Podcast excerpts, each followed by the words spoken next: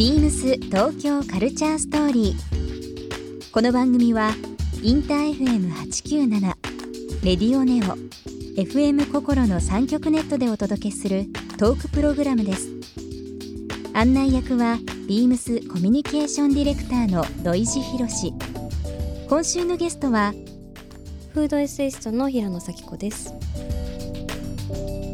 フードエッセイストの平野咲子さんを迎えビームスと JTB が手掛けたビームスプレイ in 九州では地元福岡のグルメを紹介された平野さんそんな平野さんにこだわりや最近出会った一品など食についてのさまざまなお話を伺います Beams.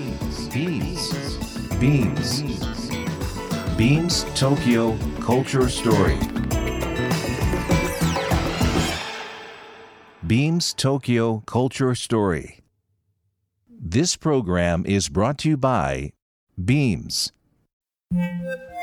ビームスありとあらゆるものをミックスして自分たちらしく楽しむ。それぞれの時代を生きる若者たちが形作る東京のカルチャー。ビームス東京カルチャーストーリー。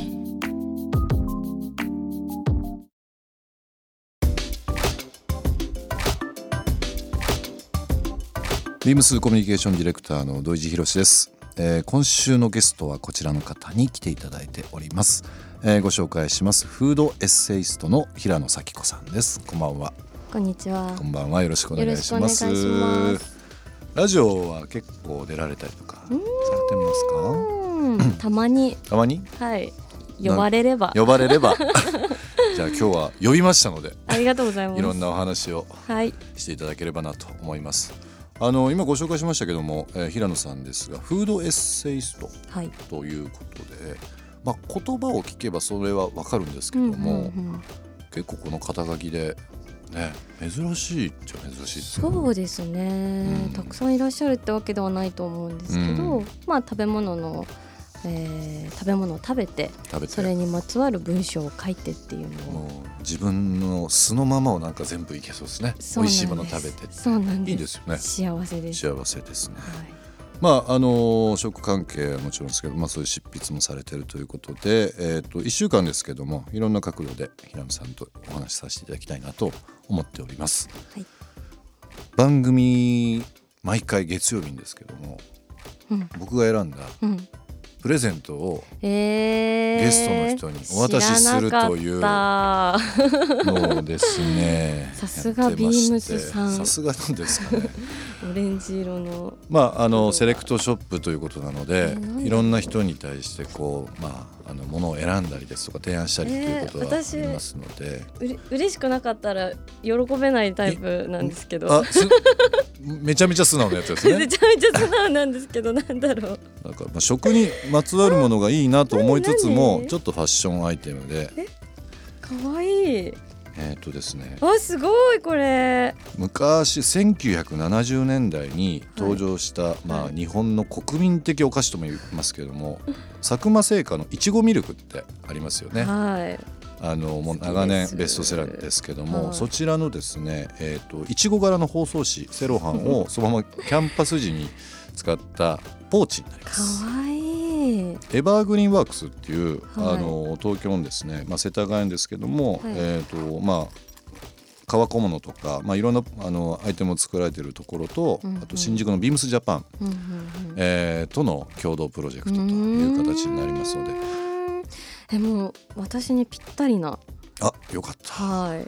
私もう包装紙とか捨てられなくて、うん。まあショップカードから紙ぶあの、はい。紙の箸袋まで、うん。もう全部取ってデザインが良かったりとか。そうデザインよくなくても。よくなくても。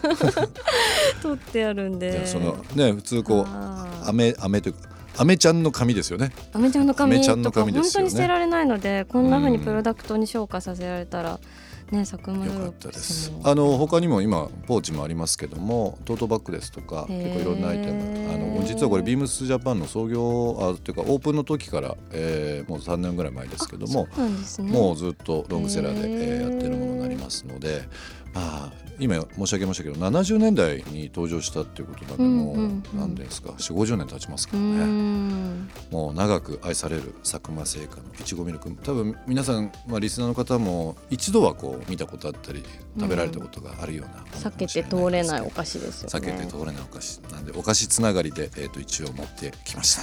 ありがとうござい使いくますださい。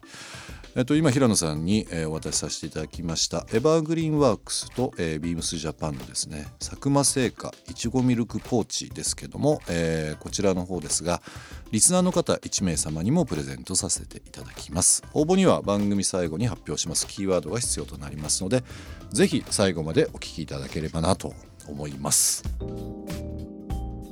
包装紙とか、えっ、とそのご飯屋さんのはい。箸袋とか、はい。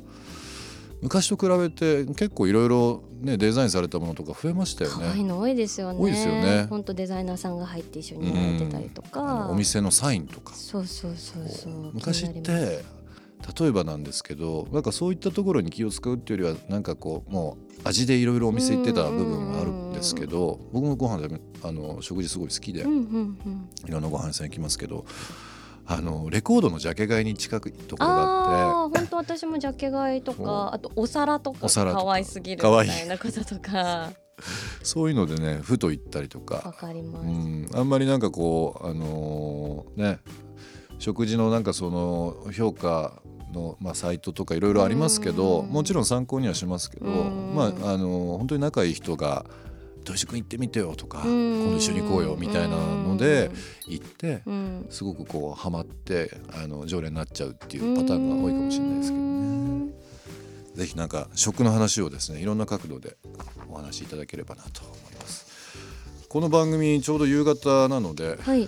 ご飯の話したら、はい。晩ご飯何にしようかなとか、はい今日何食べ行こうかなっていうのはあるかもしれないので1週間伺いながらですけど平野さんのおすすめのお店だったりも含めてですけど、伺いたいなと思います。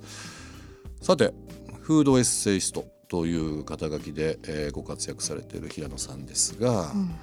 最近食べたこれはという一品ってあったりしますか、あのうんミスターチーズケーキっていうミスターチーズケーキ。チーズケーキがあるんですけど、うもうこれが最高に美味しくて、はい。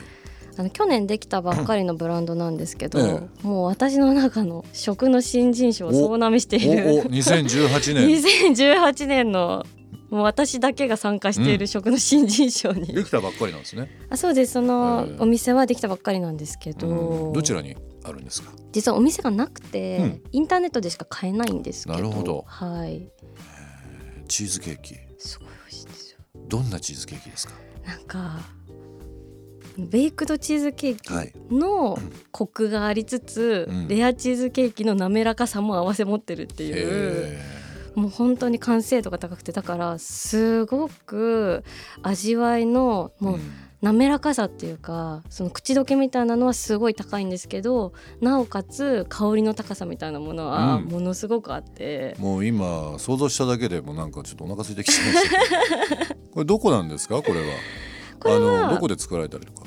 えっ、とですねあのもともとミシュランの星とかを取っている田村さんっていうシェフが、えっといるんですけど、ええ。その方、まあ、まだまだお若くて30代はい。少し、あの30いくつとかなんですけど、その方が、まあ、ミスターチーズケーキっていう、うん。自分の人生で最高のチーズケーキを作りたいっていうので作られて、でまあ、今はその工房を持っていて、はい。それをインターネットで販売してるっていう。なるほど。すぐ後で買いますねいや買えないんですよ。え買えないんですか？買えるんですけど、もう月曜日の朝の10時に発売が開始されるんで。なるほど。じゃあちょっと1週間待ってそう。今日月曜日ですからもう。1週間待って、はい。えそうもう一回いいですか？月曜日の朝の10時に、10時にその専用のウェブサイトにうん。その1週間分の在庫がアップされるんですけど、うん。もうすぐ売り切れちゃうんで。はい。もうラジオで言ったら余計こそうですなっちゃうですね。ねどうしよう私が買えなくなる。う ミスターチーズケーキ、はい、うん。あの多分こう好きなものいろいろ多分おありだと思うんですけど、はい。ちょっと苦手だなとか、うん。克服したとかそういったものあったりするんですか？うん私はもうレーズンが大嫌いで。今もダメですか？今も苦手です。あ苦手なんだ。はい。なんかきっかけあったんですか？なんか干しあのプルーンってわかる、うん干したプルーンがうん。給食によく出てくる学校で、うんうん。もう私あの味が本当に食べられダなくてなのでこっそり隠してたんですけどいつも。それを友達に密告されてで先生にすごい怒られてっていう、もう最悪の負の負の。負のスパイラルに巻き込まれ。でもレーズンもねいろんなお菓子に使,、ね、使われてたそうなんです。それこそ私もうん。ノーレーズンサンドイッチっていうお菓子ブランドをやっていて、うん ノーレーズンサンドイッチ。そうノーレでしたけど、ノーレーズンサンドイッチはそのレーズンの入ってないレーズンサンドを作りたいっていう私の夢があって。ちょっとなんかあそうなんですねって思ったんですけど、はい。レーズンがないレーズンサンドイッチって。えレーズンサンドめっちゃ美味しそうだけど私レーズン嫌いだから嫌いだから。食べれないから、うんレーズンのないレーズンサンドを作りたいっていうのをパティシエの人と話して、うん。でその代わりに春だったらいちごとか、はい。夏だったらレモンとかそのレーズンの入ってるあの輪切りにした時のパーツがイチゴになったりそうで季節とかオケージョンでその味を変えて、うん。まあ、レーズンも出すんですけど。っなるほていう宣伝を。どでそれはどこで販売されそれもインターネットでです。ねインターネットでしか販売しないとかっていうのはやっぱここ増えましたよね。あでもすごい増えたと思いまねす。すごく楽になったというか。そうですよね、うん。うん。まあ本当に地方の方もね買えますしね、うんうんうんビームス東京カルチャーストーリー。ゲスト平野咲子さんにプレゼントしたポーチをリスナー1名様にもプレゼント。